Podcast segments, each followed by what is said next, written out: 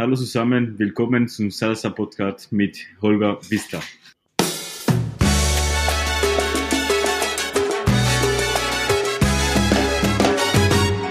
Er ist vermutlich der bekannteste DJ für Salsa Cubana in Deutschland. Und das, obwohl er schon seit einiger Zeit auf Teneriffa lebt. Er verbrachte die ersten 15 Jahre seines Lebens in seinem Heimatland Kuba und erinnert sich noch gut an seine erste Zeit in Deutschland, seine ersten DJ-Auftritte und den Moment, an dem er wusste, er hat es geschafft. Für mich ist er als DJ ein absolutes Vorbild und als Mensch ein toller Freund geworden. Ich bin froh, den zweiten Salsa Podcast mit ihm aufnehmen zu dürfen.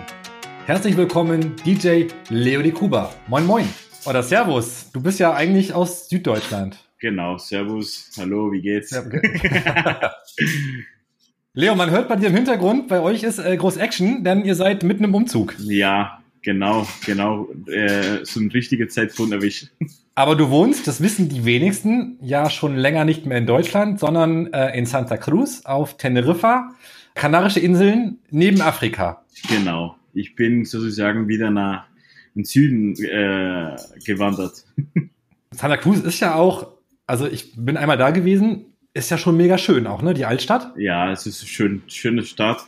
Äh, nicht so groß wie, wie, wie ja viele von, von uns in Deutschland so kennen, große Stadt oder sowas in der Art aber ist schön. Vor allem sonnig. Ja, das ist, das vermissen wir hier so ein bisschen. Wobei wir hatten die letzten Wochen hier in Deutschland auch echt gutes Wetter. Wir können uns eigentlich gar nicht beschweren.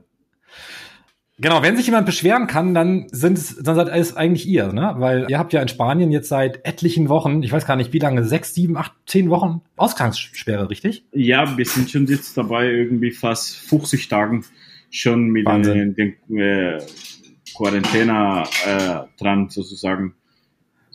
Schon hart. Das heißt, ihr dürft, das, das, heißt, ihr dürft gar nicht raus? Gar nichts. Zehn Minuten entfernt habe ich Strand und äh, ich darf es riechen, aber nicht gehen. aber aber einkaufen, also einkaufen geht und ja, das war's aber, ja? Nur einkaufen und Sachen, die wirklich zum, notwendig sind, zum Beispiel jetzt, äh, wenn man wirklich zum Arzt gehen muss, Apotheke oder hier normal Lebensmittel einkaufen, ja. Aber, aber, aber du hast deine Frau, oder die hat dich auch noch nicht erschlagen in den letzten 50 Tagen, ja? Nee, geht ja. euch noch nicht auf den Keks. Nein, noch nicht, noch nicht. Ich, ich, ich, ich sag's dir auch, ich habe bis jetzt habe ich keinen einzigen Tag Langeweile gehabt. Was hast du gemacht? Das wäre eine Frage von mir gewesen. Äh, wie hast du dir die Zeit bis jetzt vertrieben? Puh, ähm, schwer, wie soll ich sagen. Ich äh, habe viele Sachen, die ich noch äh, vor langer Zeit äh, machen sollte, habe ich jetzt mal teilweise gemacht und zwar ein bisschen meine Musik komplett mal äh, zu organisieren. Und das ist eine harte Arbeit, sage ich dir. Ähm, und viele neue Sachen, die ich eigentlich nicht geordnet habe, äh, wirklich mal ein, ein Ordner und ein, viel Musik organisiert sozusagen. Ja, ja, ich kenne das ja so ein bisschen auch. Ähm, das nimmt extrem, wenn man es vernünftig machen will, das nimmt extrem viel Zeit in Anspruch. Ja, das erste Mal, wo ich es gemacht habe, war ich 15 Tage dabei. Äh, mindestens waren 15 Tagen, 8 Stunden am Tag. Wahnsinn. Und ich war noch nicht fertig mit alles. Bin ich immer noch nicht. ja, aber mit, aber wenn's, wenn schlecht läuft, äh, habt ihr ja noch ein paar Tage Quarantäne. Ja, jetzt noch 14 Tagen. Ähm, da da geht's uns hier ja in Deutschland tatsächlich ein bisschen besser. Gut, ähm, auch wenn gut. wir, genau, auch wenn wir kein Meer haben, aber wir können zumindest rausgehen und spazieren und ähm, ja. Das ist schon mal was. Amal, du machst ja auch die, ähm, die Facebook-Shows im Augenblick. Ja, wir haben ein neues Projekt. Wir haben uns äh, ein paar DJs äh, Europa und äh, Amerika, USA, auch äh, Mexiko, Peru, äh, haben wir uns zusammengesetzt und, bueno, zusammengesetzt, äh, zusammengesetzt nicht, wir haben uns äh, gequatscht und wir waren uns äh, ein bisschen einig und wir haben dieses neue Projekt gestartet, heißt Quarentimba und auch ein bisschen äh, das Ganze mal zu unterstützen für die Leute, die kubanische Musik hören, die kubanische Musik äh, mögen, mal jeden Tag eine Livestreaming äh, zu, zu machen und wir sind gerade dabei. dabei. Wir haben gestern eine Quarantimba-Marathon gehabt, zwölf Stunden, zwölf DJs am Stück ohne Pause oder doch ein bisschen Pause zwischendran, so waren so, so fünf, drei Minuten dazwischen. Aber das erste Mal, dass zwölf Stunden lang ein Internet kubanische Musik, nur kubanische Musik gespielt worden ist. Das war gestern unsere sozusagen Rekord. Herzlichen Glückwunsch. Wie viel, wie viele Menschen hören, hören äh, oder gucken bei sowas zu? Wir haben unterschiedlich, unterschiedlich, weil zum Beispiel gestern waren, waren wir zwölf Stück. Wir haben uns zwölf Mittag äh, angefangen bis äh, irgendwann mal um eins und ähm, immer so zwischen 150 und das meiste, was wir gehabt haben, war genau knapp 2000 Leute. Wahnsinn. Man glaubt es nicht, aber war, das war richtig gut. Das ist ja geil. Ja. Sehr geil. Wir hatten eben über die, über die äh, Quarantäne gesprochen bei euch in Spanien. Das hat für dich wahrscheinlich auch wirtschaftliche Auswirkungen, oder? Sehr hart. Wie, wie kommst du über die Runden gerade? Äh, sehr, sehr, sehr hart, würde ich sagen. Ähm, über die Runden zum Glück, äh, sage ich mal so, meine, meine Frau hat jetzt eine gute Arbeit äh, äh, gehabt und bis jetzt äh, ist nicht so, dass wir jetzt hier leiden oder richtig leiten, aber ist schon hart, ist schon hart. Wir, wir müssen dir also keine, ähm, keine Nahrungspakete schicken mit frischer Pasta oder sowas. Bis jetzt noch nicht. okay, aber sag Bescheid, wenn es soweit ist. Danke. Du, lass uns mal eine Zeitreise machen ins Jahr 1987. Da hat unter anderem Erich Honecker als erster DDR-Staatschef die BRD besucht und Michael Gorbatschow und Ronald Reagan haben den INF-Vertrag über den Abbau von nuklearen Mittelstreckenwaffen unterzeichnet. Da ist aber noch was passiert. Da bin ich geboren. genau. ähm, die drei großen Elementen, äh, elementaren Ereignisse in 1987. Danke. Du bist geboren worden äh, auf Kuba. Genau. Hast du oder welche Erinnerungen? Du warst ja relativ lange. Du bist ja erst mit, ähm, ich glaube, mit 15 nach Deutschland gekommen. Ich bin Ende 15 nach Deutschland gekommen. Das heißt, ich bin 87 geboren nochmal im Februar und bis ähm, Juni, 6. Juni 2002 bin ich auf Kuba, habe ich auf Kuba gelebt und äh, meine komplette Kindheit und Grundschule habe ich sozusagen mal in Kuba gehabt. Das heißt, du warst komplett auch im, im, im Kindergarten. Genau. Ähm, heißt bei euch, glaube ich, alles äh, durchgemacht. Genau, Circulo Infantil. Genau, Círculo Infantil, Escuela Primaria y Escuela Secundaria. Das also das ist, genau, das ist für die, die noch nie auf Kuba waren, das sind im Prinzip die sechs Jahre äh, Grundausbildung, die du hast. Vielleicht die, die aus DDR sind oder die DDR-Zeiten mal gelebt haben oder irgendwie was. Äh, ich war ein Pionero, Pionier sozusagen in die Schule. Du hast dann auch so ein rotes, so ein, so ein rotes, rotes, genau. äh, ja. Ähm, welche Erinnerungen hast du an deine Kindheit auf Kuba? Aber sehr, sehr schöne Erinnerung, wirklich sehr schöne Erinnerung. Ich, ähm, die Straße vor allem, die Straße, die Kindheit ist komplett anders wie in Deutschland. Ich habe selber eine Tochter, sieben Jahre alt gerade, und ähm, die Kindheit ist komplett anders, komplett anders. Äh, man man spielt wirklich, sage ich mal so, man hat wirklich eine eine eine andere Kindheit, eine eine andere Art zu zu zu zu wachsen sozusagen in das, in, wie das Leben ist sozusagen. Hm. Kannst du, kannst du ein Beispiel geben? Was, was habt ihr gemacht als Kinder? Ähm, auf die Straße gespielt mit, äh, also Sandkasten, wie, wie, wie soll ich sagen? Ich kann mich zum Beispiel erinnern, da hat es mal in Kuba geregnet und wir sind in die Straße gegangen, barfuß.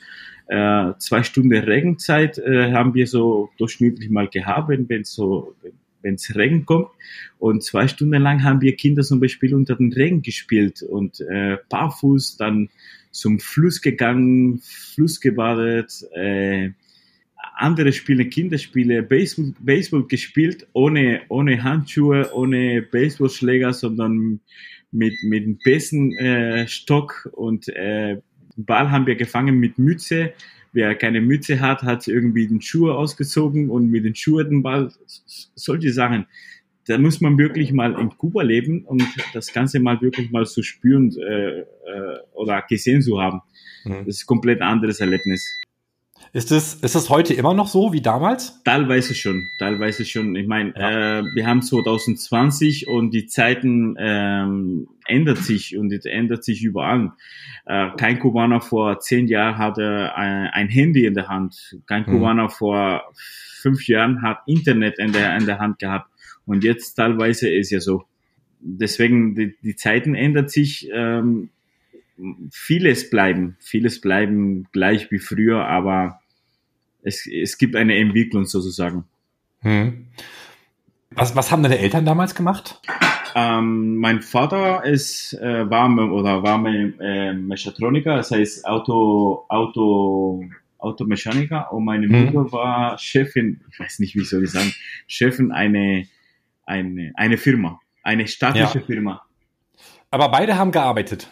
Das heißt, du ja. bist tatsächlich in den Kindergarten gewesen und ähm, bist dann abends wieder dann zu deinen Eltern zurückgegangen. Oder ja, zu meiner Mutter. Oder? Zu meiner Mutter. Ja. Ich bin bei meiner Mutter aufgewachsen. Also in Kuba ist ein bisschen alles anders. Meine Eltern äh, haben sich, wo ich äh, getrennt, wo ich drei Jahre alt war, und ich habe ja bei meiner Mutter gewohnt, aber wir haben über meinen Vater gewohnt. Das heißt, ich habe noch alles irgendwie noch mitbekommen. Also das heißt, obwohl deine Eltern getrennt waren, hast du im Prinzip bei der Elternteile ähm, um dich herum gehabt. Genau. Ja. Warum seit, also du bist da mit deiner Mutter ausgewandert nach Deutschland? Ja, genau. Was war da der, der, der treibende Grund? Also warum kam die Entscheidung? Die Entscheidung kam, äh, das war nicht, nicht, äh, nicht gewollt, sondern es war eher äh, ein Zufall. Und zwar äh, aus DDR-Zeiten, äh, vielleicht weißt du ja, dass viele Kubaner nach, nach Deutschland gekommen sind, um zu äh, studieren und zu lernen mhm. und zu keine Ahnung, da was gemacht worden ist. Also studieren und lernen.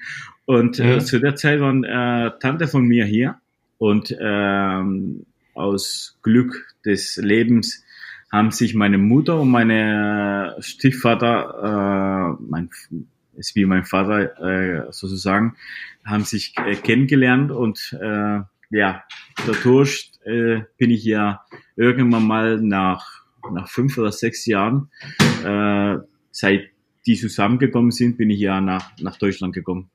War, ist er Deutscher? Ja, ist er Deutscher. Ah, die haben sich dann, das heißt, deine Mutter und dein Stiefvater haben sich auf Kuba kennengelernt und ähm, genau und ähm, hatten dann eine Fernbeziehung und irgendwann ähm, nee, nee, eigentlich, so groß? Äh, na, eigentlich nicht. Äh, es war keine Fernbeziehung, weil meine Mutter ist ständig von Deutschland Kuba gereist. Das heißt, okay. sie war vielleicht manchmal war mehr Zeit äh, meine Mutter hier in Deutschland, äh, oder hier nicht, war in Deutschland und, äh, und dann äh, nach Kuba für ein paar Monate und dann wieder zurück. Und das war immer ein Hin und Her. Okay, und du bist aber auf Kuba geblieben die ganze Zeit, weil du musstest ja, ja in die Schule. Ich bin auf, ähm, ich bin auf Kuba geblieben und äh, ich wollte eigentlich am Anfang gar nicht hierher, nach Deutschland kommen. Ich überlege gerade, du bist mit 15, du bist mit 15 gewesen. Das heißt, du wirst vermutlich deine zweite Freundin gehabt haben auf Kuba das wird auch die Zeit gewesen sein, wo man vermutlich auch nicht wenig feiern geht. Doch, teilweise schon, teilweise schon. ich, kann, okay. ich, ich kann mich erinnern, war ich vielleicht äh, 13, 14 oder so, da bin ich mal, mal von zu Hause, bin ich äh, einfach abends mich angezogen, dann hintere Tür und bin ich auf Live-Konzerte auf die Straße gegangen. und dann irgendwann mal abends dann spät abends wieder reingekommen, reingeschmuggelt, so äh, hier bin ich wieder da. Also, Oder zum Disco, zum Partys gegangen. Das, das, ja, das ist normale auch, Kindheit in Kuba. Ja, genau. Du hattest dann auch alle Freunde äh, auf Kuba und dass man dann umziehen muss, das ist, glaube ich, echt, echt schwierig in dem Alter. Ja, das war schon ja. ein bisschen kompliziert. Lass mich noch eine Frage über Kuba stellen. Wie, wie wichtig war Musik damals für dich? Ähm, ich bin damit aufgewachsen, weißt du. Ich, ähm, ich habe ich hab mit meiner Musik, Musik bei mir in mein Leben äh, hat nicht angefangen, wo ich hier sozusagen mal DJ äh, angefangen zu spielen haben, sondern das war schon als kleines Kind. Ähm, ich war Teil einer eine, eine Theatergruppe, eine Theatergruppe in Kuba und äh, da hat es schon für mich angefangen. Und das war ähm, ganz klein. Es gab Zeiten, wo ich da nichts gemacht habe, aber da hat schon angefangen und Musik hat, äh, war schon immer ein Teil von mir. Spielst du selbst ein Instrument oder hast du das richtig gelernt? Äh, richtig gelernt, wie soll ich sagen? Äh, also wenn man mich kennt und man mich so in kubanische Festivals äh, sieht, habe ich immer so Instrumente dabei, sei es meine Guiro oder meine Klave oder meine Glocke. Äh, und das spiele ich immer. Aber ich habe das nicht äh, richtig gelernt, das heißt äh, irgendwie bei einer Schule, sondern Ohren. Meine, meine Ohren, Rhythmus äh, und die Interesse daran hat mir das Ganze sozusagen mal äh, rein imprägniert. Ja. Ja, ja. Wie, wie ist es mit Tanzen? Ähm, Tanzen, meine ersten Schritte habe ich von einer Tante von mir gelernt. Das, wir waren mal jeden Sonntag bei ihr und das war meine erste Salsa-Schritte sozusagen. Tanzen, tanzen, tanzen tut jeder kleine Kind mit äh, mit fünf Jahren schon auf die Straße, wenn man Musik hört. Aber so richtig ja. tanzen habe ich meine Tante von mir äh, meine ersten Schritten habe ich bei, bei meiner Tante gelernt sozusagen. Und ja, das waren meine ersten Schritte. Und danach einfach nur so normal. Aber es gab eine Zeit in Kuba, oder ich weiß nicht, ob es noch immer ist, äh, heißen äh, Escuelas al Campo. Das heißt, ähm, während des Schuljahres, ein Monat lang, geht die ganze Schule ähm, äh, zum Wirtschaften, sei es äh, Kartoffeln sammeln oder Bananen sammeln oder mhm. irgendwie für die Stadt irgend, äh, ein, ein, ein Teil äh, sozusagen zu helfen. Ja? Immer, immer so äh, Wirtschaft. Das heißt, wir waren am Landen einen Monat lang, oder waren es 45 Tage oder sowas in der Art, weiß ich, kann ich nicht mehr erinnern. Und da war die ganze Schule in so einer in so eine Alberge, weiß nicht, wie das auf Deutsch das Ganze heißt. Das heißt, äh, mhm. wie, wie eine, eine Schule mit, mit äh, Laternen für, für Kinder und alles drum und dran. Und wir waren alle da. Und äh, da hat meine, meine, meine große Interesse für, für Tanzen angefangen. Da haben wir, ich kann mich erinnern, jeden Abend haben wir Röder getanzt. jeden Abend. Und das war immer die, die Highlight, das war sozusagen äh, meine, meine ersten großen Schritte in das Tanzen. Wie, wie, präsent, wie präsent ist denn das Tanzen auf Kuba? Es gibt ja viele, die noch nie da gewesen sind. Wie präsent ist das in den Straßen für dich als Kind gewesen? Man tanzt sehr viel. Man tanzt sehr viel ähm, in Kuba. Und wie präsent das Ganze ist, ist unterschiedlich. Ähm, jetzt gerade oder seit paar Jahren äh, ist das Reggaeton in Kuba eine Boom, okay? Und äh, mhm. jeder hört Reggaeton und jeder äh, macht diese, mag diese Musik irgendwie teilweise. Ähm, und das hat sehr viel das ganze ähm, Salsa, sozusagen, das Salsa-Leben in Kuba mal, mal nicht unterdrückt, aber schon, wie soll ich sagen, verdrängt so ein bisschen. Ne? Und nicht viele Leute können tanzen. Es ist nicht so, jeder in Kuba kann tanzen. Nein, nicht viele Leute kann, können tanzen. Man, zum Beispiel, wenn ich, wenn ich sehe selber, mein Vater kann keinen Schritt. Meine Mutter, äh, auch wo ich jetzt hier in Deutschland eine Tanzschule hatte, kann so ein bisschen, bisschen was, aber das war's. Aber die können, aber das, aber die konnten sich bewegen wahrscheinlich. Ja, jeder, jeder kann, jeder kann sich bewegen. Auch ein Deutscher kann sich bewegen. es sind andere Mentalitäten, andere, anderes, anderes ähm, Art zu, zu, zu, zu leben, zu äh, erwachsen zu werden, um alles drum und dran. Das ist komplett ein bisschen anderes, ich sage mal so, anderes Mentalität. Ja, ja. Leo, du bist dann ja mit 15 Jahren mit deiner Mutter zusammen ähm, nach Ostdeutschland gezogen. Genau. Es war in der Nähe von Gera, oder? Genau, in Triptis heißt das äh, Ort. Ist auf ja, die, ich musste das, warte mal, A9. ich musste gestern, ich musste gestern googeln, wo Triptis liegt, weil ich kannte den Ort überhaupt nicht. Und das ist dann, äh, ja, ist unter Gera. Genau, genau, da, da bin ich, äh, das war meine ersten, meine erste Heimatort sozusagen in Deutschland. Wie, wie war das für dich? Ganz ehrlich, du kommst aus Kuba, es ist immer schönes Wetter, mit, du hast den ganzen Freunde vor Ort und kommst dann in ein Land, wo du eigentlich niemanden kennst, wo du die Sprache nicht wirklich sprichst und ähm, wo keine Freunde von dir sind. Und es regnet die ganze Zeit. Äh, es war sehr hart. Die ersten sechs Monate äh, waren sehr, sehr hart, sage ich dir. Weil ähm, bis meine Schwester und ich sind wir zusammen nach Deutschland gekommen und äh, meine Mutter, ich kann mich erinnern, ich kann mich sehr gut erinnern, meine Mutter hat einen Lehrer ein Lehrer in Kuba äh, für uns organisiert, der uns äh, Deutsch beibringt sozusagen. Aber mhm. denkst du, dass der Leo irgendwie Interesse hatte, am Deutsch zu lernen, wenn äh, draußen in die Straße irgendwie gespielt wird oder, oder irgendwas? Nein. Und eigentlich äh, haben wir von denen schon eine Idee gehabt, aber an sich wirklich nicht gelernt. Und meine ersten Worten, meine erste richtig, wo ich mich wirklich gut erinnern kann, und zwar am Flughafen, äh, am, am, am Flugzeug haben wir ein bisschen was gelernt. Und das waren meine ersten äh, richtig imprägnierte deutsche Wörter. In dem Flug, Flug, Flug von Kuba nach Deutschland.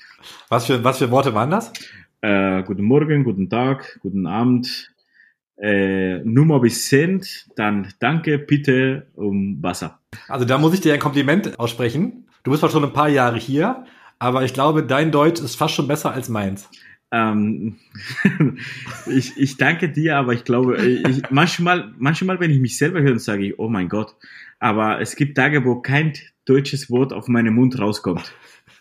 Ja, jetzt, wo du in Spanien, in Spanien lebst, äh, vermutlich noch häufiger, ne? Mm, ich bin, ich sage mal so, ich bin überrascht, weil teilweise, teilweise äh, kenne ich Wörter auf Deutsch, wo ich auf Spanisch nicht mehr den Namen kenne und äh, das ist nicht normal. Da habe ich eine, eine ganz eine ganz coole Erinnerung und zwar, wo ich schon in der Schule hier in Deutschland war. Ähm, da war ich schon fast ein Jahr hier äh, in Deutschland oder war ein Jahr in Deutschland und äh, ähm, man hat mich gefragt in die Schule, äh, was äh, Senf auf Spanisch heißt. Und das war das erste Wort, was ich auf Spanisch vergessen habe. ich wusste nicht, was Senf hieß auf Spanisch. Das war nicht normal. Und das zweite war Steckdose. Das war Steckdose. Was heißt Steckdose? Steckdose ist eine Steckdose. Ja, auf Spanisch. Steckdose. das ist ja ganz cool. Träumst du auf oder denkst du auf Spanisch oder auf Deutsch? Ähm, unterschiedlich, unterschiedlich. Jetzt äh, es, es kommt gerade, also nicht gerade, sondern bei mir ist es automatisch. Äh, wenn ich auf Deutsch äh, umstelle, bin ich auf Deutsch und ich denke auf Deutsch. Ich ich denke äh, nicht, dass ich jetzt, hm, hallo, was soll ich jetzt machen? Manchmal weiß ich ja gar nicht, wie, wie das Ganze funktioniert, weil das ist äh, irgendwie automatisch. Es ist automatisch ja. bei mir. Deutsch, Deutsch, Spanisch, Spanisch. Das war ja von Anfang an nicht so. Also Anfang nee. äh, deine fünf Wörter. Wie, wie, wie bist du in wie bist du in in Triptis zurechtgekommen? Du bist da ja dann auch noch auf eine auf eine Gesamtschule, glaube ich, gegangen. Ja, genau. Ich bin auf eine ganz normale Schule gegangen. Die war hinter unsere unsere Haus da in Triptis und äh, das war sehr hart, weil ähm, die ersten sechs Monate, die ersten sechs Monate, stell dir mal vor, man schickt dich nach China und man steckt dich in eine Klasse, wo du nichts verstehst und du nur Banane, nicht, nicht mal Banane ja. äh, verstehst. Das Einzige, was ich so ein bisschen mitmachen könnte, war Mathematik.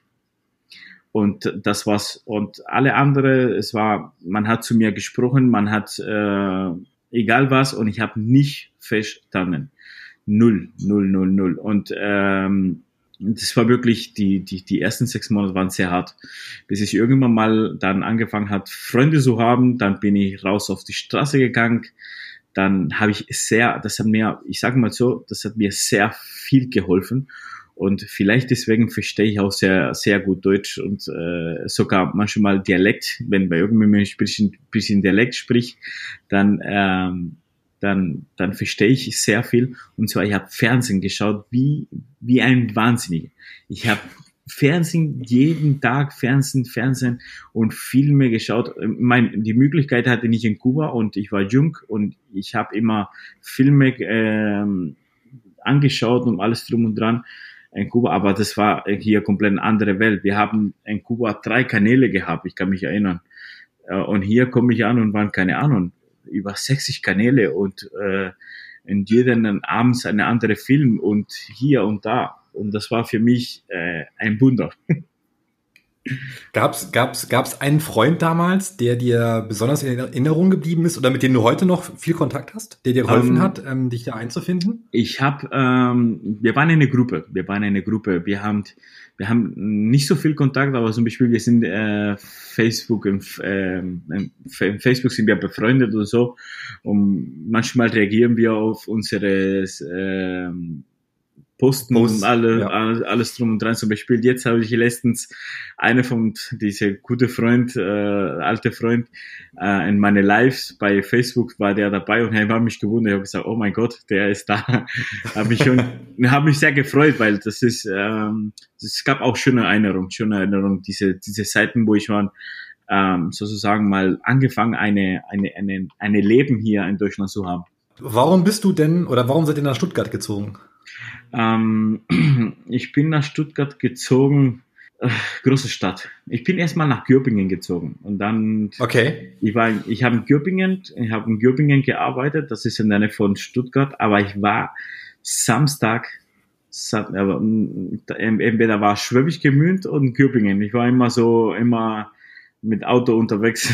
Äh, Göppingen, äh, Schwäbisch Gemünd und ähm, und Stuttgart. Und da bin ich jedes Donnerstag schon, ähm, Donnerstag schon zwar entweder Stuttgart äh, oder, oder Schwäbisch Gemünd oder wieder nach Stuttgart. Es gab Tage, wo ich wirklich äh, drei Tage hintereinander nach, nach Stuttgart gefahren bin. Äh, zum Party machen. Immer zum Disco. Hast du, genau, das wäre die nächste Frage gewesen, weil ich das irgendwie total spannend finde. Hat, hast du, als du hierher gekommen bist, irgendwie weiter musiziert oder weiter getanzt oder ist das erstmal auf Eis gelegt worden? Ähm, ich äh, ich habe zu Hause sehr viel getan mit, mit meiner Schwester. Wir hab, ja. ähm, und wir haben Auftritte gemacht in die Schule, weil wir ähm, schwer zu sagen, aber wir waren die einzige Ausländer in die ganze Schule und wir waren auch noch Kubaner. Ja. Und da wir Kubaner sind und alles drum und dran, zum Beispiel bei irgendwie äh, Schule mit, mit äh, ich kann mich erinnern, zum Ende, zum Ende des Schuljahr oder sowas und da habe ich mit meiner Schwester getanzt, vor allem da. Und zu Hause vor allem sehr viel. Vor, vor, zu Hause haben wir immer, immer was gemacht. Immer, immer, immer, immer. Wann hast du denn in Deutschland zum ersten Mal auf der Salsa-Party getanzt? Um, ähm, das erste Mal, das war ähm, in Gera. In Gera gab es eine, eine kubanische ähm, eine kubanische Restaurant und da haben wir mal so Samstag äh, Party gemacht und da, da bin ich auch mal damals schon in, also so meine Anfangszeiten bin ich hier schon mal nach, nach Gera äh, gegangen zum Tanzen oder zum, zum Musik hören, zum, zum Party machen. Mhm. Da bist du ja irgendwann in den Süden gezogen? Genau. Eigentlich des Berufswegens oder weil du ähm, was anderes sehen wolltest? Ich wollte was anderes. Ähm, das kleine Trip, das hat mich irgendwie rein, rein, wie soll ich sagen, es hat mich nicht gestört oder so, sondern ich, äh, ich wollte einfach äh, was anderes. Ich habe mich wirklich nicht da äh, für mein ganzes Leben da gesehen und äh, mhm. da bin ich einfach, habe ich gesagt, tschüss. Wie bist du denn dann in die Salsa-Szene reingerutscht? Also wie, wie ähm, hast du zuerst unterrichtet, zuerst aufgelegt oder? Ich habe ähm, hab zuerst, ich habe zuerst äh, aufgelegt und zwar ein Zufall. Äh, in Schwäbisch gab es eine eine Restaurant, eine kubanische Restaurant heißt La Casa Cubana und ähm, ich war sehr gut befreundet mit mit dem Sohn von der Besitzerin mhm. äh, und der Besitzer zwei zwei Kubaner und ähm, und die wollten einfach haben gesagt, ey, wir machen eine kubanische Party und zwar ein Restaurant. Und ich gesagt, komm, cool, ich bin dabei. Was muss man machen? ähm, ja, wir brauchen, was brauchen wir? Wir brauchen DJ. Und ich gesagt, du, ich bringe meinen Laptop mit, ich habe Musik. Und so hat es angefangen. Wie bist du denn damals an die Musik gekommen? Ich habe äh, sehr viel Musik selber gesammelt, schon von, weil ich selber sehr, sehr viel Musik gehört habe. Ähm, ja. Und ich habe es ähm, einfach nur aus, aus, aus, weil ich es mochte, äh, halt einfach nur Musik gesammelt. Hm. Also aus Kuba auch schon mitgebracht Sachen? Von, ähm, aus Kuba habe ich Kassetten mitgebracht. aus Kuba habe ich Kassetten, ich glaube, die habe ich irgendwo noch. Äh, bei meiner Mutter im Keller. wir machen irgendwann mal, wir machen irgendwann mal eine Kassettenparty. Äh, meine Kassetten habe ich mitgebracht ähm, von Kuba und äh, aber hier habe hier hab ich schon gleich äh, CDs gehabt mit äh, Salsa und alles drum und dran. Mhm. Das war schon eine andere Welt. Und dann gab es mein erstes PC und dann war nur dann nur alles digital sozusagen. Und wie bist du denn aus dem kubanischen Restaurant ins Pachanga gekommen? ins Pachangan. Ich bin niemals erstmal ins Pachangan gekommen. Das, von diesem kubanischen Restaurant bin ich, äh, früher gab es in Feuerbach ein, ein, ein Bar, Restaurant, hieß El Padrino. Und das erste Mal, wo ich in Stuttgart aufgelegt habe, habe ich in diese El Padrino aufgelegt.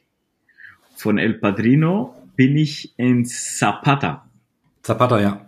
Zapata kennen alle, die schon vor, keine Ahnung, zehn Jahren in Stuttgart gelebt haben und äh, die, die Süd-Salsa-Szene in, in, in Deutschland kennen. Zapata war eine der größten Salsa, äh, Salsa Discos äh, Deutschland und äh, da bin ich von El Padrino in Zapata und dann habe ich teilweise in Zapata und in, dann habe ich in La Pachanga ähm, auch angefangen zu Musik zu spielen und das waren meine Anfang sozusagen. Wie bist du denn dazu gekommen, selbst auch noch zu unterrichten? Oh, das war, ich, ich habe immer getanzt. Ich habe die ganze Zeit auch, auch wo ich aufgelegt habe, immer noch, auch wenn ich immer, äh, wenn ich irgendwo Festivals bin oder Party, äh, wenn ich, ich weiß, Musik läuft äh, drei Minuten, zweieinhalb sind für Tanzen.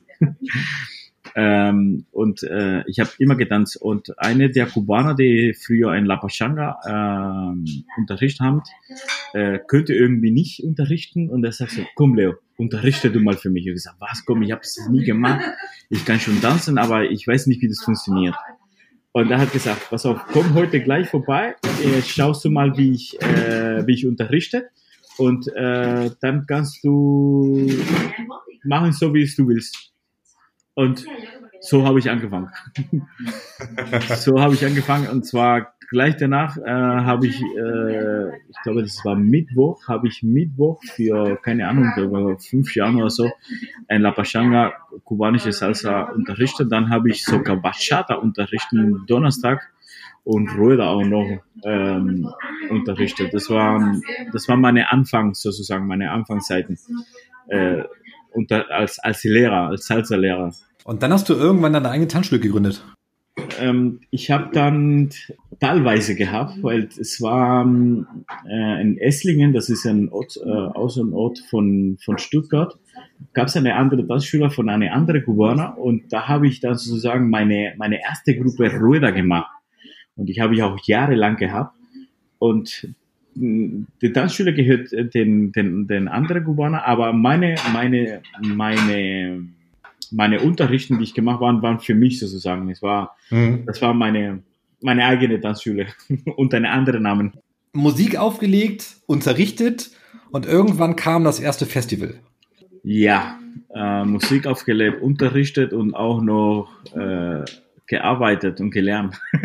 genau, du, du, hast es, du, genau, das, ähm, das wissen die viele nicht, du hast das ja eigentlich nicht hauptberuflich gemacht, ne? Nee, meine, ähm, ich habe zwei Ausbildungen gehabt. Ich habe äh, Industriemechaniker und äh, Kfz-Mechatroniker, aber das habe ich später gemacht. Und äh, es war alles, alles gleichzeitig. Heißt, tagsüber war ich äh, arbeiten oder in die Schule, abends war ich unterrichten und am Wochenende DJ. Also du hast früh angefangen, dein Leben voll zu packen. Genau, genau. Ich habe schon ein gutes Stück Arbeit hinter mir. Aber erzähl doch mal von, von dem ersten Festival, auf dem du gebucht wurdest. Ah, das erste Festival, die ich gebucht worden bin, das war ähm, das Röder Festival. Das Röder Festival und ich dürfte äh, sonntags mal äh, spielen. Und, woher, äh, wo, woher kannte Thomas dich? Der Thomas, äh, das war eine coole Geschichte, der, der erzählt sie immer wieder gern. Und zwar, äh, ich habe vorhin aber erwähnt El Padrino. Und äh, wo ich in diese Padrino aufgelegt habe, er war einmal da und ich, ich wusste nicht, wer er ist. Und ähm, er wollte, er, er ist sehr, wie soll ich sagen, sehr, sehr gute Kritiker, okay? Ähm, und äh, er war da und er hat äh, mich gehört und da, das sagt sie immer noch, das sind nicht genau die, die Worte, aber er sagt, was für wie schlecht er ist. wie schlecht er ist. Aus dem wird nichts. Irgend sowas. Aber vielleicht ja mit der Zeit habe ich mich ein bisschen verbessert, sozusagen.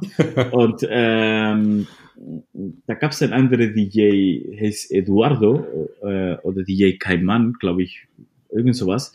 Und ich war befreundet mit ihm und äh, er, er konnte irgendwie nicht am Sonntag nicht.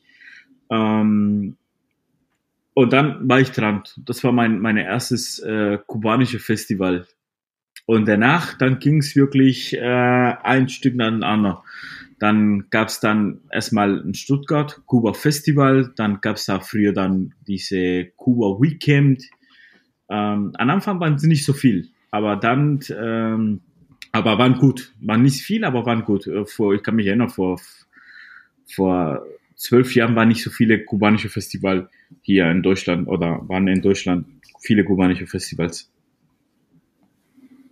Und das waren meine, meine erste und dann der, der folgende Festivals in, in meinem Leben sozusagen. Gab es ein Event, auf dem du aufgelegt hast, wo du danach gedacht hast, jetzt habe ich es geschafft?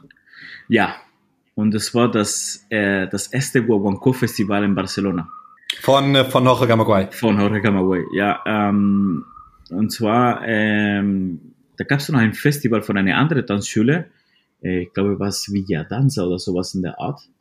Und da war er eingeladen. Ich habe ich, ich hab ihn kennengelernt äh, bei Rueda Festival, aber da hat er mich sozusagen zum ersten Mal gehört.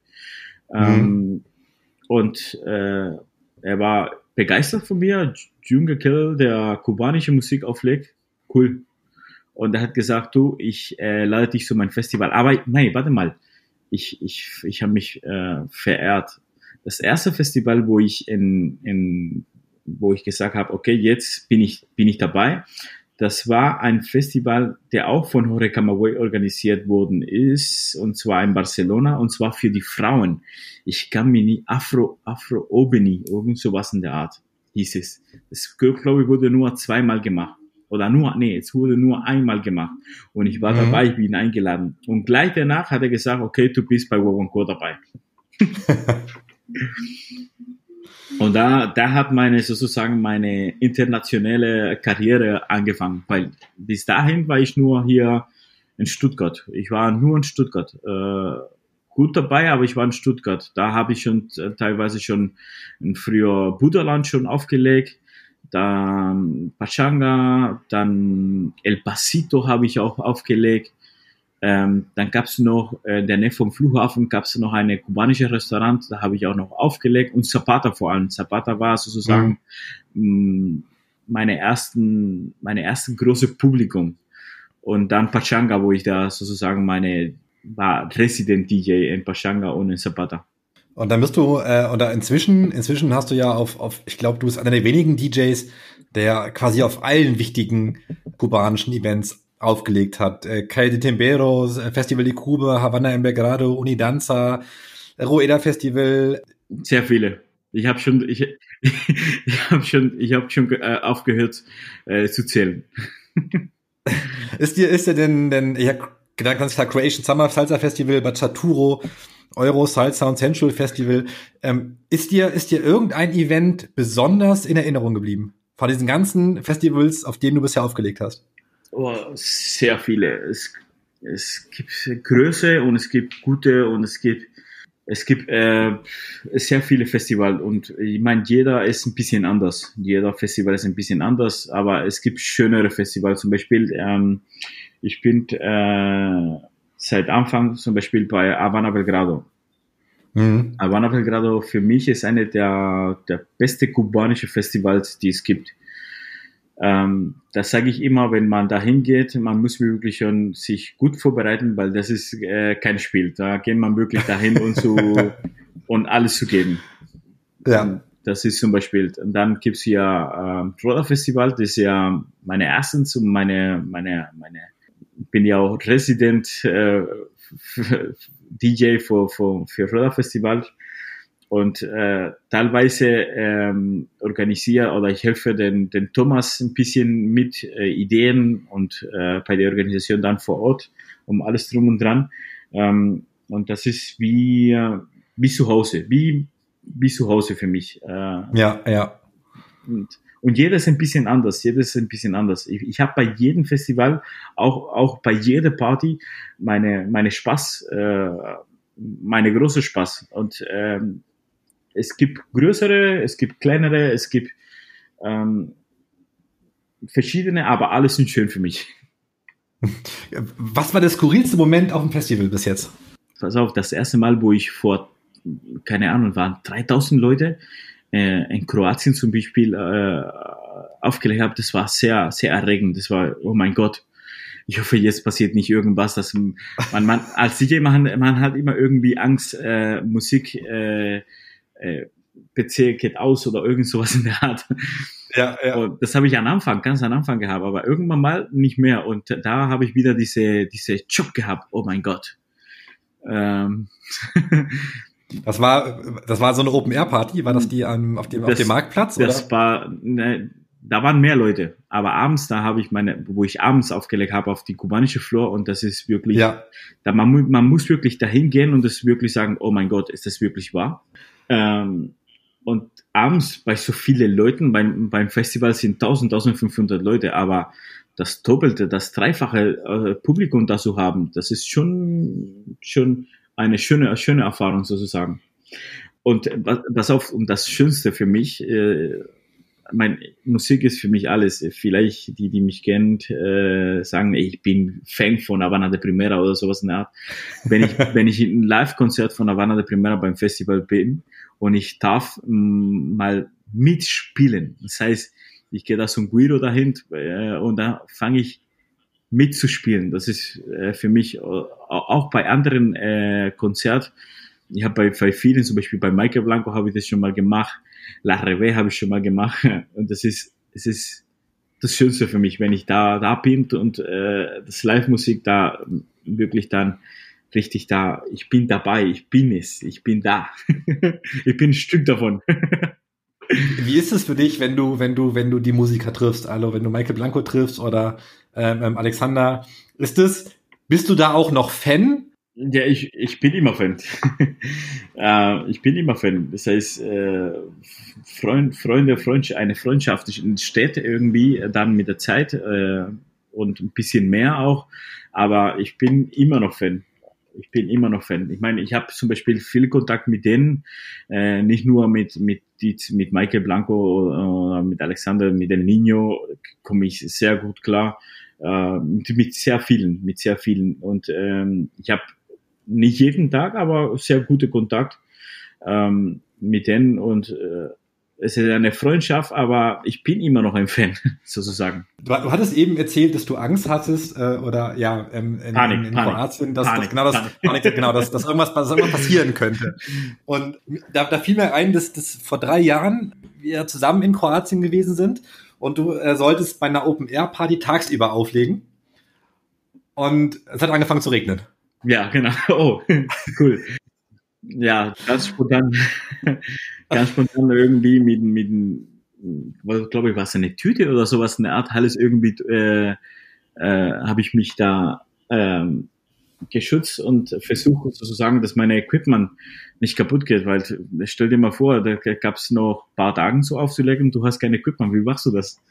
Ja, ja. Das ist wie, gehst mal zum Krieg ohne Waffen. ja, macht, macht wenig Spaß.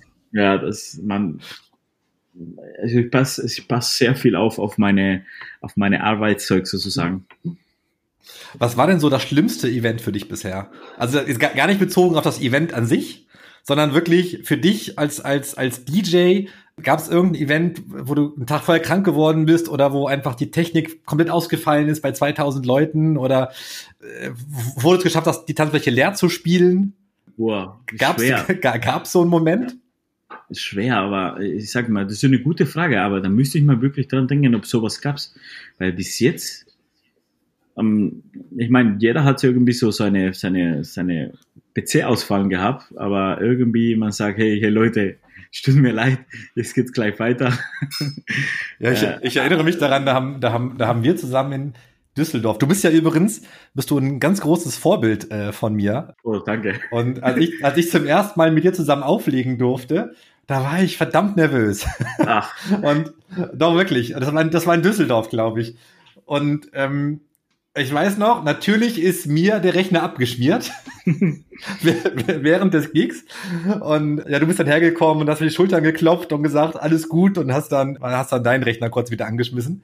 Aber das war, das war mir so unangenehm, weißt du? Wenn du mit deinem, mit deinem DJ-Idol zusammen auflegen darfst und dann verkackst es. ja, du. Es ist, es ist kompliziert. Ich, da habe ich eine, eine sehr gute Erinnerung. Und zwar eine der ersten Festivals, da war ich mit äh, Thomas Kopschuk, waren wir in Dänemark, in Sunderburg. Und ich war eigentlich nur, ich bin da mitgefahren mit ihm und äh, ich war eigentlich äh, nur eingeladen und mal eine Stunde aufzulegen und eine und zwei Stunden unterrichten, sozusagen. Und ähm, abends bei der Party ähm, ich mich, also die Erinnerung habe ich so ein bisschen da, aber ich weiß nicht ganz genau, wie es war. Und zwar, ähm, die, da war eine andere DJ, der hat angefangen, es war eine Frau. Ich kann mich jetzt den Namen nicht mehr erinnern. Äh, da, da hat sie angefangen und äh, dann sollte ich Musik spielen, dann habe ich alles, meine Vorbereitung und alles drum und dran. Und komischerweise, ich, ich, ich lache jetzt immer noch, aber ich habe angefangen zu spielen und ich habe nicht aufgesp äh, aufgespielt, äh, aufgehört zu spielen, bis der Party vorbei war. Und Tag danach, äh, es war Leo spielt, nicht, nicht jemand anders. Und ich war eigentlich nur gebucht für, für eine Stunde. und das war, das, das war, oh, was, was ist hier los? Aber ist ein Kompliment. Ja, das ist sehr, sehr, sehr, sehr gutes Kompliment. Lass mich, wenn wir gerade über, über Komplimente sprechen, auch mal eine andere Frage stellen. Für mich bist du ja einer der, oder vielleicht sogar der beste ähm, Salsa Cubana DJ oder äh, Casino DJ, Timber DJ in, in Deutschland gewesen. Man hört aber Danke. von dem einen oder anderen manchmal, der Leo spielt mir zu kommerziell. Hast du das schon mal gehört? Ja, du, jeder, jeder hat seine Meinung und ich bin sogar, ich bin dankbar, dass viele sagen und dass, dass viele äh, immer die Meinung geben äh, über, über, über die Musik, die man spielt. Ich bin, sag mal so, ich bin DJ und äh, man muss auch die Meinung von, von die Dancer, von die, von die anderen Leute respekt, äh, annehmen und mhm. die Kritiken annehmen. Viele sagen, äh, ich spiele äh, kommerziell, andere sagen, ich spiele überhaupt nicht kommerziell. Äh, kommt drauf an, von welcher Szene, von, von welcher, von welcher äh, Blick man das Ganze sieht, sage ich dir jedes gleich wieso. Und für andere sagen, ähm, ich bin so Hardcore-Kubaner. So, so richtig ja. Hardcore-Kubaner. Und zum Beispiel, ich bin ein DJ, ich, ich, zum, jetzt gerade höre ich sehr viel Musik, aber es gab Zeiten, wo ich keine Zeit so Musik zu hören äh, hatte oder habe. Und zum Beispiel abends, äh, ich habe Wochenende aufgelegt, habe Sonntag mein, mein PC eingepackt und nächste Freitag bei der nächsten Party wieder aufgemacht. es gibt, ich, ich mache mir keine Playlist, ich mache keine Vorbereitung irgendwie, ah, ich muss jetzt nach China und äh, das Lied spiele ich und äh, das Lied spiele ich, keine Ahnung. Ähm, kannst du sogar Luis fragen, der, der, der auch das Vergnügen hat, das sozusagen mal jetzt mit mir zusammen aufgelegt. Und manchmal sind 30 Sekunden, bevor das Lied fertig ist und ich weiß gar nicht, was ich als nächstes Lied spiele.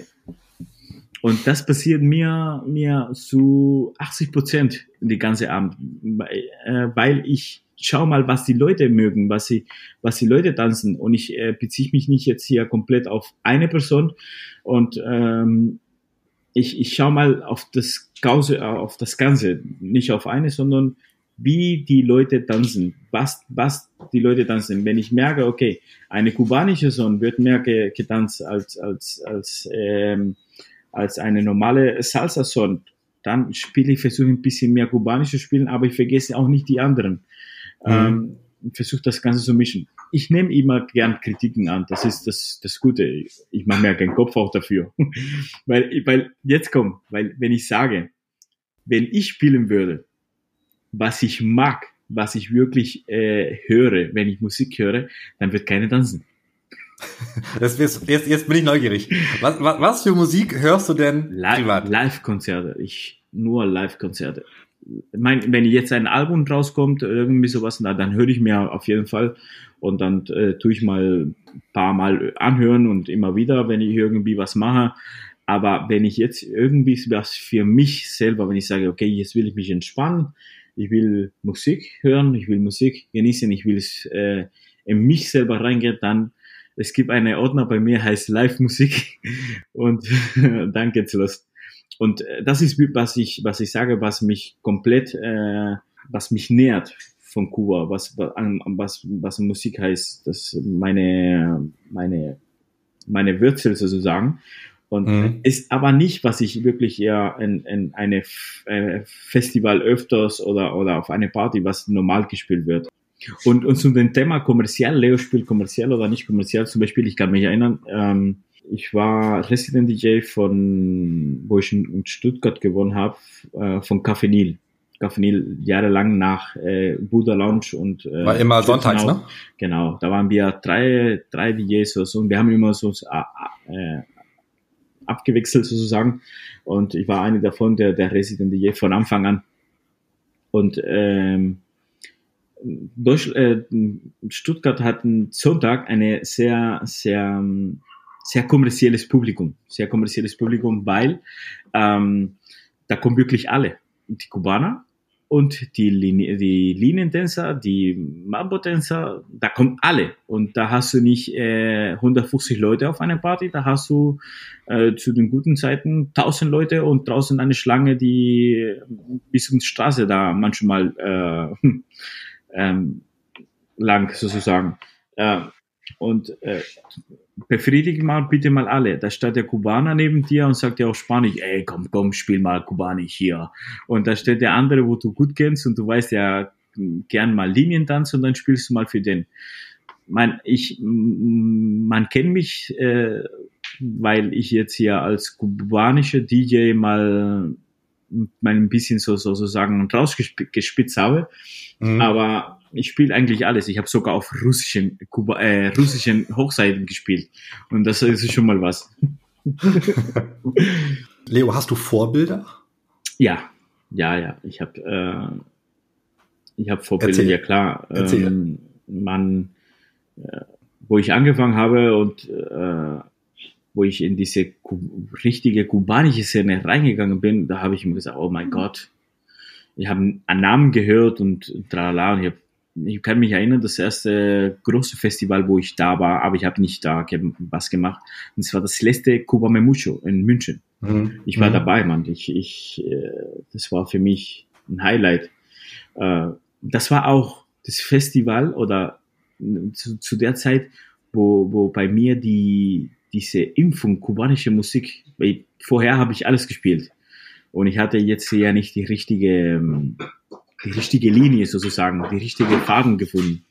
Ja. Und äh, bei dem Konzert von Havana de Primera und das äh, Thema Mi Musica, oh, ich kann mich erinnern, ich habe ich hab nicht geheult, aber ich habe irgendwas gespürt, man. Und seitdem, dann war es irgendwie gnadlos. Dann gab es ja. eine Veränderung in meine, in meine Karriere sozusagen. Ich finde auch, den Song sollte man viel häufiger spielen, weil der, der ist einfach unglaublich brillant. Das war der Song, wo sozusagen mal das, das, das Kubanische in mir richtig mal so erweckt hat. wurden sozusagen, ja, das war, und zu dem Thema ja. hier, DJs, die ich, ähm, ich habe gesagt, Namen, äh, zum Beispiel, ich habe sehr großen Respekt, sehr großen Respekt vor Daniela Clave. Für mich eine ja. der besten DJs, die ich gehört habe, die ich kenne, sehr guter Freund von mir. Wir quatschen immer wieder, wir schreiben uns und alles drum und dran. Sehr großer Respekt vor Daniela Clave. ist er jetzt in den USA, oder? Jetzt ist er, ist er wieder in, das USA, in den USA. Er war für kurze ja. Zeit wieder hier in Italien, aber jetzt ist er wieder nach, nach USA. Der, wenn Band ist er meine Idol. Okay.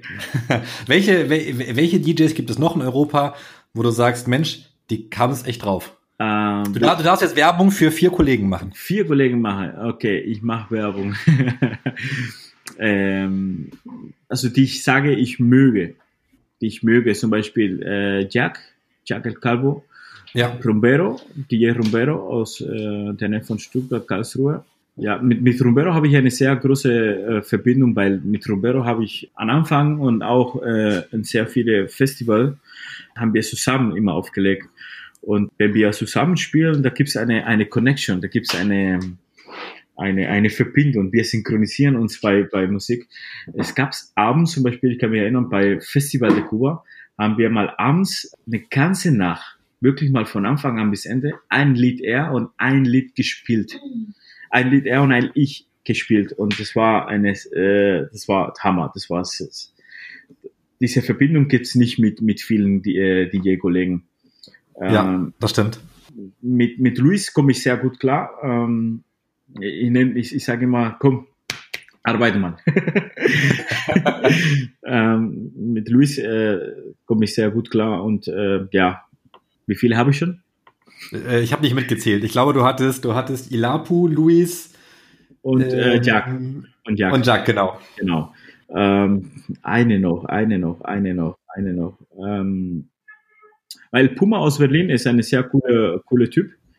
Er macht seine Arbeit sehr gut. Und äh, wir kennen uns nicht schon lange, aber er, mm, ich sag mal so, man äh, sollte man auch professionell das Ganze angehen und er macht das auch sehr, sehr professionell. Das ist sehr El Puma aus Berlin. Ja, ähm, er war auch bei Unidanza, ist er ja spontan einge, eingesprungen, als hab Jack ich, absagen Habe ich, hab ich empfohlen. Ja, genau. Sehr gut, weil war eine tolle Party. lass uns, lass uns, lass uns über Geld sprechen. Soll man zwar normalerweise nicht tun, aber ich kann mir vorstellen, dass das ein Thema ist, das dich auch stark beschäftigt. Ich glaube, wir hatten auch schon mal drüber gesprochen vor äh, zwei Jahren oder so. Und zwar Tanzlehrer, Dozenten auf Festivals haben ja in den letzten fünf Jahren, oder sind die Gagen sind ja wirklich gestiegen in den letzten fünf Jahren. Ja. Bei euch DJs ist das, also ist das Verhältnis, oder wenn man auf Stunden runterrechnet, immer noch etwas schlechter dargestellt als bei den Tanzlehrern. Sehr schlechter. Ist das, fehlt dir die Wertschätzung gegenüber den DJs oder, oder ähm, wie, wie empfindest du das? Ich kann mir vorstellen, dass das sehr schwierig ist. Ich meine, ich sag mal so, ich fange mal so an, es, es gibt sehr viel Kompetenz. Es gibt, es gibt sehr viel Kompetenz in der Szene. Ist jeder, zum Beispiel jetzt gerade diese Quarantäne, jetzt sehe ich mal die Lives und alles drum und dran und jeder ist DJ jetzt zu Hause und jeder mhm. will, wenn der fertig, äh, wenn der Quarantäne vorbei ist, will auch ein, irgendwie groß werden und ein Festival äh, auflegen. das sehe ich schon, das sehe ich schon äh, im Voraus, kann ich dir sagen. Es gibt sehr viele Konkurrenz, es gibt sehr viele ähm, äh, Leute, die die Musik hören und äh, die diese Kultur sozusagen mal verteidigen. Und äh, ich bin dafür und ich freue mich, weil das ist ja auch meine Kultur. Ähm, es gibt sehr viele DJs, die möchten gerne mal sich einen Name, ähm, einen Name machen. Das heißt, ich will, ich will, ich will. Und diese Ich will macht viel kaputt. Diese Ich will macht viel kaputt, weil ähm, dann heißt nicht, ähm, ich komme, ich komme für für eine Ex-Gage zu einem Festival, sondern ich komme umsonst und ich zahle mir meinen Flug um alles drum und dran äh, ich will auf die, auf die Bahner sein und ich will, dass, dass da Werbung machen für mich. Und das macht sehr viel kaputt. Da macht sehr viel kaputt. Da kommt jetzt auch, teilweise sind ähm, die, ähm, die Veranstalter schuld, weil die schätzen nicht wirklich, was ein professionell DJ ist oder was eine, eine, eine Amateur-DJ ist. Für mich professionell ist ein DJ, der auch davon lebt. Ähm, ich lebe davon, jetzt gerade zum Beispiel. Und ich will nicht sagen, ich bin professionell, sondern ich habe hab Erfahrung. Okay, ich habe vielleicht ja, ein bisschen ja. Erfahrung. Ähm, so, äh, es ist kompliziert, das ganze Thema. Da macht sich die Kompetenz macht viel kaputt, macht viel kaputt. Auch unter sozusagen, um sozusagen mal die großen Namen, sozusagen die, die schon ein bisschen mehr Erfahrung haben, gibt's auch Kompetenz, gibt's überall. Das ist ja also normal. Das Ganze geht dann wirklich dann an die Veranstalter, weil die Veranstalter sagen, okay, da spare ich mir, da spare ich mir 500 Euro und äh, egal, DJ ist DJ. Mhm. Aber was die Veranstalter nicht schätzen, ist ein Festival, sage ich mal so. Ich gebe mal jetzt, gebe ich dir mal ein Beispiel, ein Festival und eine Party, normale Salsa-Party. Festival, wenn die Workshops scheiße laufen, Entschuldigung das Wort, wenn die Workshops schlecht laufen, jetzt. Wir sind unter uns, wir sind unter uns. Äh, wenn das äh, Workshop schlecht äh, läuft, wenn die Organisation schlecht läuft, aber du hast ein hammergeile Party, ein hammergeile Party, eine äh, gute Musik. Ich will nicht sagen, dass ich gute Musik spiele, aber äh, wenn das, äh, wenn du eine hammergeile Party äh, hast, das, dann sagen die Leute, okay, die Workshop war sehr, aber ich habe so eine geile Nacht gehabt. Ich habe durchgetanzt. Ich, ich, ich musste wirklich eine, eine Lied nach dem anderen tanzen und äh, wow. Ich vergesse äh, teilweise schon die Workshops, dann ähm, es ist eine große, sagen wir mal so, eine große Unterschied. Wenn, ja, du, ja. wenn du aber, wenn du aber zum Beispiel, so wie ich von, von vielen hören, äh, es ist äh, Workshop was scheiße, aber wenn das DJ auch noch abends scheiße ist, dann, oh mein Gott. Mhm, dann war das Festival halt einfach nicht gut. Dann war das natürlich nicht gut. Und äh, ja. ich, für mich, ich bin eine, ich, ich, ich ziehe mich immer zurück. Ich lasse die Leute immer labern und dann, wenn ich dran bin, bin ich dran. Wenn nicht, dann halte ich meinen Mund zu. Aber was wirklich nicht viele Veranstalter schätzen, ist, dass, ähm, dass ein guter DJ, ein, ein, eine, der weiß, wie das Ganze funktioniert, das Unterschied machen kann. Und äh, es lohnt sich wirklich, vielleicht mal abends mal für eine Abend ein paar, paar Euro mehr zu zahlen, und irgendwie für, nicht versuchen zu sparen, um das Ganze zu, zu, zu schöner zu gestalten und auch dem Publikum zufriedenzustellen. Das ist das große Unterschied, zum Beispiel beim Festival. Bei, bei Salsa-Partys, wenn du, wenn du, ich, ich kenne es, ich kenne es, weil ich habe in sehr viele Salsa-Partys auch noch, noch aufgelegt und äh, ich kann mich immer wieder, ey, zum Glück bist du da. Letzte Woche Samstag, letzte Woche Sonntag, und äh, teilweise gehen auch äh, das Publikum. Es gibt Publikum, die halten bis 3 Uhr morgens, es gibt Publikum, die halten bis 5 Uhr morgens, es gibt Publikum, die sind um 12 zu Hause. Und es ist immer unabhängig für, für, für, für von DJs. Ich, zum Beispiel hier, gute Beispiel, äh, die ich sehr oft, sehr oft, weil ich war jahrelang dabei bei ähm, Café Nil äh, ich kann mich erinnern, Cafenil gibt bis 1 Uhr morgens und äh, ich kann mich erinnern, vielmals kam der, der Türsteher um 1 Uhr morgens, hey, mach die Musik aus. und es, es gab auch Tage, wo um halb eins war schon nicht mehr viel los, aber die meistens, ähm, es kommt drauf am Publikum, aber äh, man, man weiß und man kennt den Unterschied. Man kennt den Unterschied auch, wenn man äh, wirtschaftlich, sage sag ich mal so, äh, auch was hörst und sagt der Türsteher, hey, heute waren 700 Leute, letzte Woche waren nur 300 Leute. Hm. Dann hörst du es. Ja. Dann weißt du auch, okay, das ist gut. Ähm, und das macht der Unterschied. Gage ist immer unterschiedlich. Ähm, Gage ist immer unterschiedlich. Äh, eine Salsa-Party oder ein Festival, das ist, äh, wenn, wenn du mir die genau Fragen stellst, dann beantworte ich dir. ich werde nicht nach, ich werde nicht nach einzelnen Partys oder einzelnen Festivals fragen. Mich hat es nur, nur interessiert im, im Allgemeinen, weil es ein Thema ist, das, worüber wir zwei ja auch schon mal gesprochen hatten. Und äh, ich finde es, finde es auch ganz wichtig, das mal von einem, von einem, von einem DJ zu hören, der ja in der Szene mehr als nur bekannt ist und der ähm, auf, auf vielen Events schon gespielt hat. Weil ich glaube auch, dass wir da noch ein bisschen Nachholbedarf haben in der Szene. Ja, ähm, das ist ja ein sehr kompliziertes Thema. Das ist ein sehr ja, kompliziertes ja. Thema. Und ähm, ich bin, ich bin äh, zum Glück nicht der, nicht der Jüngste, sage ich mal so, aber ähm, man sollte man wirklich mal, mal Ziele setzen in das Ganze und mal, mal Priori Prioritäten vor allem.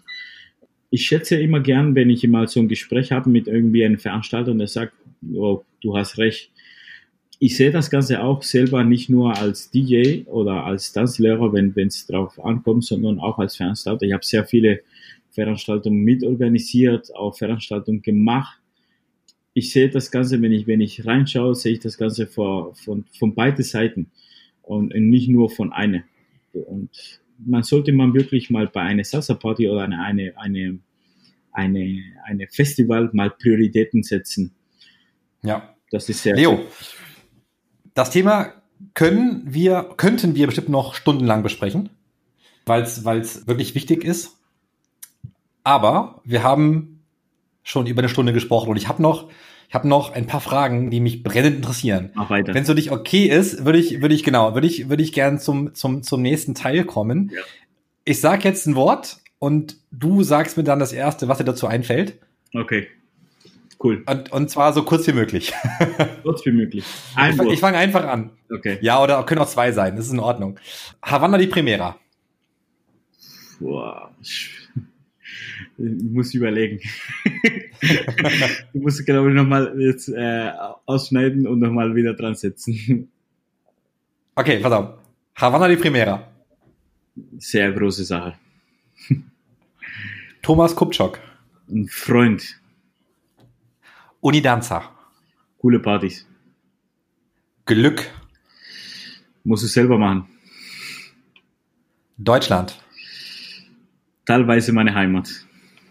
Kuba. Das ist mein Leben. Liebe. Äh, meine Kinder. Freundschaft. Äh, schwer zu sagen, schwer zu verdienen. Geld. Mach nicht glücklich. Bachata. Mm, Sehr romantisch. Beste Album aller Zeiten. Haciendo Historia. Ah, gute Wahl. Sehr gute Wahl. Leo, ich habe noch, ich hab noch eine Runde, wenn du noch, noch fünf Minuten Lust hast. Ähm, Wir können ich, halbe sag immer, ich, ich, ich sag zwei Sachen und du musst dich für eins entscheiden. Okay. Cool. Spotify oder Deezer? Spotify. Film oder Serie? Ah, Pleite. Serie. Was schaust du gerade? Äh, gerade äh, habe ich eine Serie angeschaut. Ja, welche? Welche? Ich weiß gar nicht mehr, wie es heißt. irgendwas mit, irgendwas mit, mit Jungen, äh, in, in Netflix. Net, genau, Netflix oder Prime? Netflix. Havana die Primera oder Michael Blanco? Ui, Havana. Unterrichten oder auflegen? Auflegen. Ivan El Samurai oder Jack El Calvo? Jack. Jack oder Rombero? Trumbero. Rueda Festival oder Festival de Cuba? Rueda. Kuba in Tunisia oder Croatian Summer Salsa Festival? Ui, Kroatien. Salsa Sommerfestival. Kanarische Inseln oder Deutschland? Ahnung. Keine. Kuba oder Kanaren? Boah. Da müsste ich mal denken. Lass dir Zeit. Ja, Kuba. Headliner auf einer großen Party in Deutschland oder als zweiter DJ, als Sidekick früh morgens auflegen nach dem Headliner auf einem großen Festival. Ui, Das erste. Bester Reggaeton-Tänzer, Osmani Segura oder Yoandi? Schwer. Es sind verschieden, aber irgendwie, ich sag mal Usmani. Lieber arm sein, Musik machen, aber in einer Zwei-Zimmer-Wohnung in Bielefeld leben oder keine Musik mehr machen und reich in einem Palast auf äh, Teneriffa leben? Ja, Musik machen.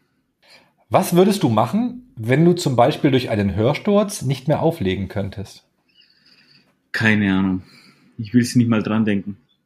Was sind die ersten fünf Dinge, die du machen wirst, wenn die spanische Regierung die Einschränkungen wieder aufhebt?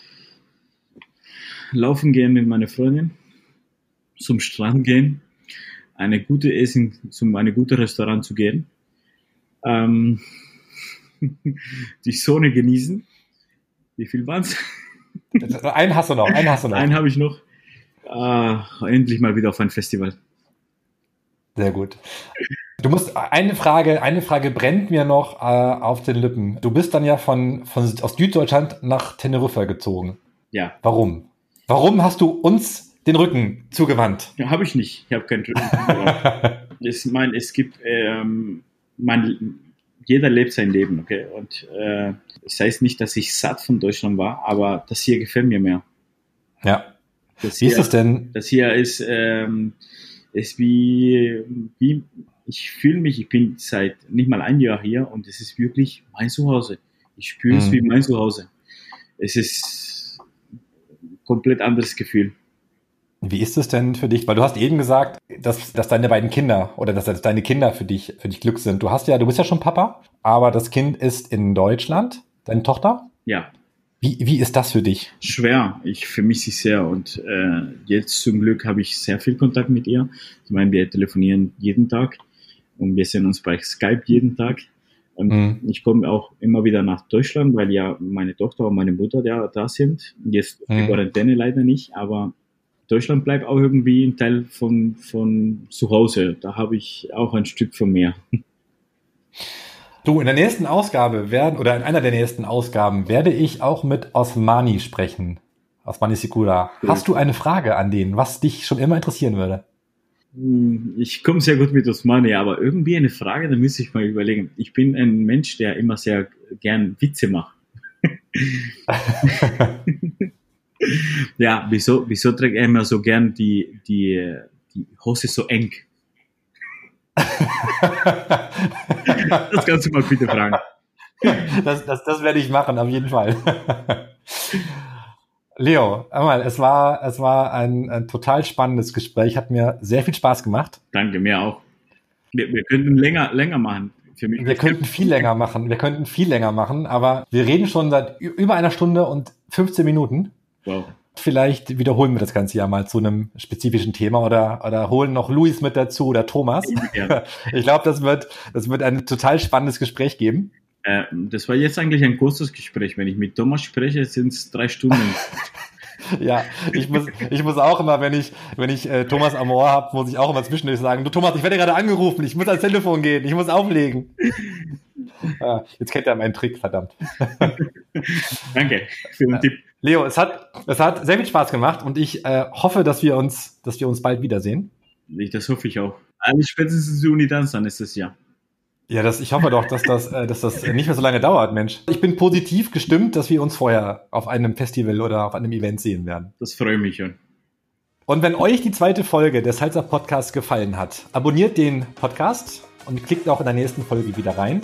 Kommentare gerne direkt auf www.salzerpodcast.de oder natürlich unserer Facebook-Seite Salzer Podcast. Von welchem bekannten Namen wollt ihr unbedingt mehr hören? Sagt Bescheid. Ich bin gespannt auf euer Feedback. Ähm, ihr Lieben, habt eine tolle Zeit und bis zur nächsten Ausgabe. Ciao, euer Holger.